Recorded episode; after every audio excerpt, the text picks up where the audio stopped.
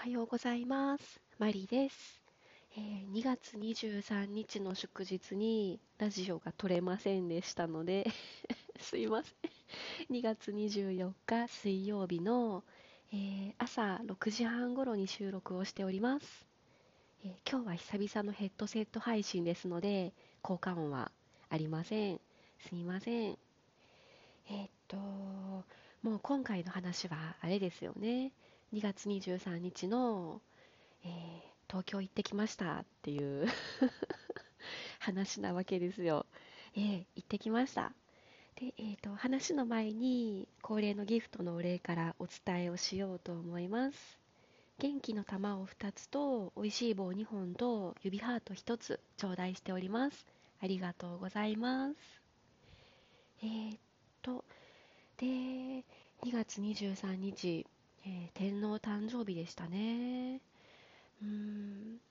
あの、変な感じですよね。天皇誕生日って、ずっと12月23日が、私は天皇誕生日だとなんかずっと思っていて、で、その日がですね、私の父と母の結婚記念日でもあったので、なんかその天皇誕生日の日に結婚記念日をお祝いするっていうこううちの事情があったので2月23日ってあのまだちょっと違和感がだいぶありまして慣れません、えーなんであえて天皇誕生日に触れようと思ったかなんですけれどもあの今の天皇陛下ってビオラ弾かれますよね。あのいろんな行事に参加されてビオラ奏者として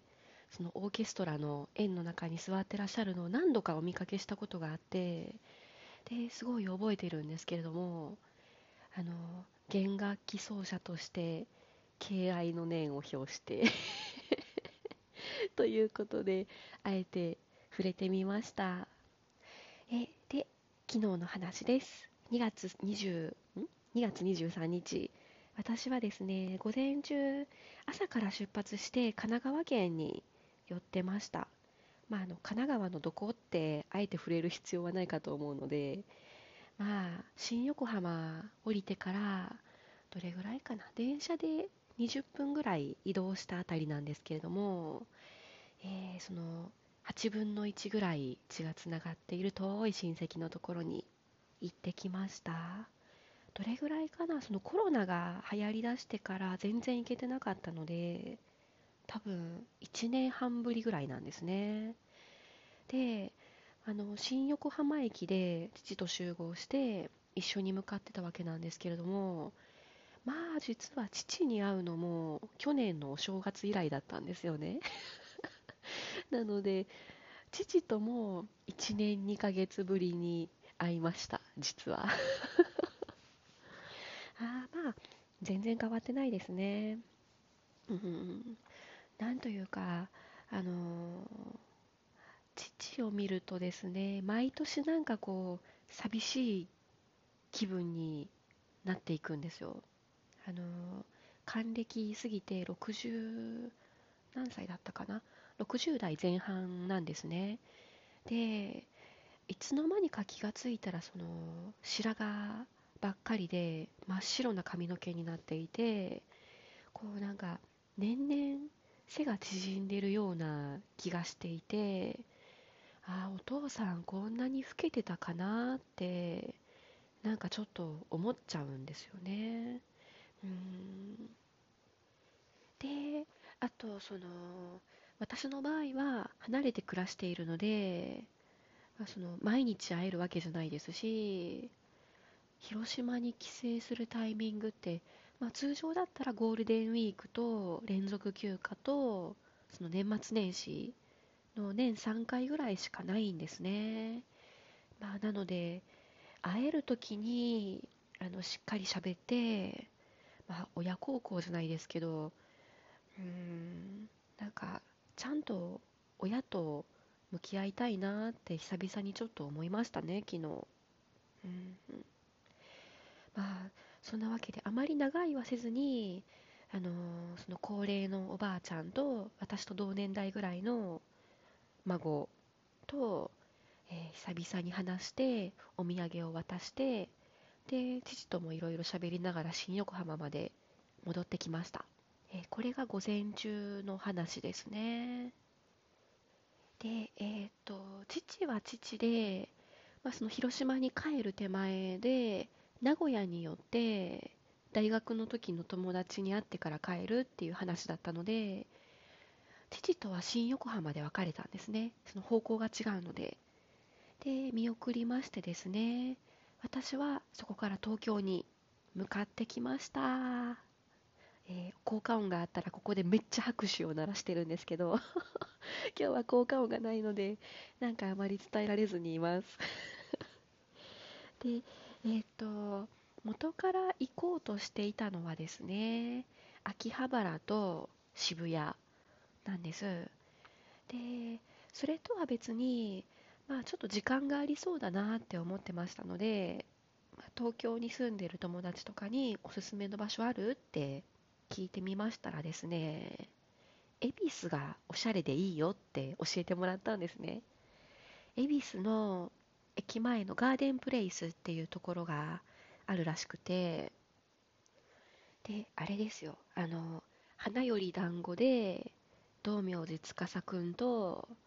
えーつくしちゃんがですね一番最初にデートをして待ち合わせをした場所。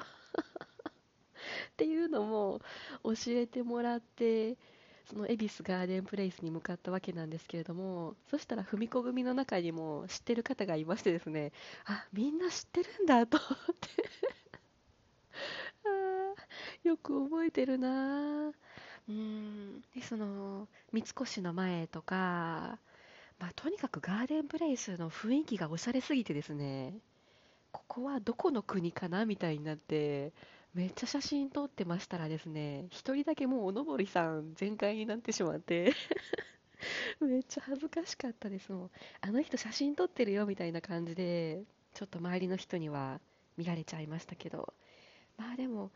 もうとにかくおしゃれでしたね。もうスターバックスとかあのーとにかくそのチェーンチェーンのカフェも何個か入ってるんですけどそのカフェでさえなんかおしゃれに見えるっていう。あすごい街でした。であのー恵比寿ガーデンプレイスといえばあれなんですよ。I love strings っていうその弦をまあ弦だけじゃないんですけど弦の通信販売で有名な会社の We Love Music っていうところが恵比寿が本社なんですね。でその恵比寿ガーデンプレイスの中に We Love Music のお店があるっていうことだったので実はそこにもちょっと寄ってたんですよね。うん。であの残念なことにですね昨日がちょうど祝日だったので、えーそこはですね日曜日と祝日がお休みで タイミングが悪くて閉まってて入れなかったんですけれどもその恵比寿ガーデンプレイスの3階のお店の前に行ってあここにあるんだな今度東京に来た時に空いてたらぜひ来たいなって思いながら恵比寿を後にしました。で終わった後はですね秋葉原に向かいました。え島村楽器えー島村ストリングス秋葉原っていうところに行きましてですね、えーそのバイオリンのカラーの毛替えで有名なところです。えっと7色展開プラスあとはあの色を抜く前の黒黒の毛にもできるので、まあ、あの7色って私ツイッターでお伝えしたんですけど多分8色 なんですね。であとブルーライトで光るような仕様が4色あるらしくてでまあどれにしようかなと思いまして私動画別に撮るわけじゃないのでブルーライトで光るのは別にいらないんですよね。でその7色プラス黒の中からですねめっちゃ悩んだんですよ。めっちゃ悩んだんです。せっかく東京まで行くし初めてやってもらうのでもうとにかく直感でピンときたしたピンと きた色にしようと思ってでまあ最初思いついたのは赤だったんですよね赤、うん、でただその実際に染めた色が、まあ、イメージと違うかもしれないなと思ってでバイオリンの本体に近い色がいいから赤かオレンジがいいなってぼんやり思いながら、まあ、実際に予約の電話した時には現地でその毛の色を見て決めたいですっていう風に返事をしていてでその秋葉原のお店に行って、えー、弓の健康状態を見てあ問題ないですねって言ってもらった後じゃあ何色に何色に 変えましょうかって聞いてもらってから、えー、やっぱり最終的に赤にしました。オレンジの毛も当ててみたんですけどうん私のその弓の弓の色本体が結構オレンジっぽいんですよね。なので同系色になってしまってあんまり毛が目立たないなと思いまして赤にしたんですけど正解でした。めっちゃかっこよかったです。赤って言っても何ですかね結構濃いめのそのワインレッドみたいな赤だったんですよね。めっちゃくちゃかっこよかったです。でもしかしたらその松ヤニを塗ったら色が変わって見えるのかなと思って聞いてみたんですけど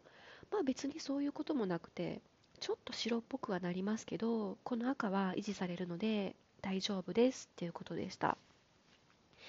で、えー、島村楽器のメンバーズカードをお持ちですかって聞かれてでカードを出したらですねあの私のカードバイオリンアンサンブルクラブってシールが貼ってあるんですよね。あでアンサンブル参加されてるんですか？って聞かれたので、あ、そうなんです。文子先生のアンサンブルの生徒ですって言ったら、そこから話が広がってしまって、長話してきました。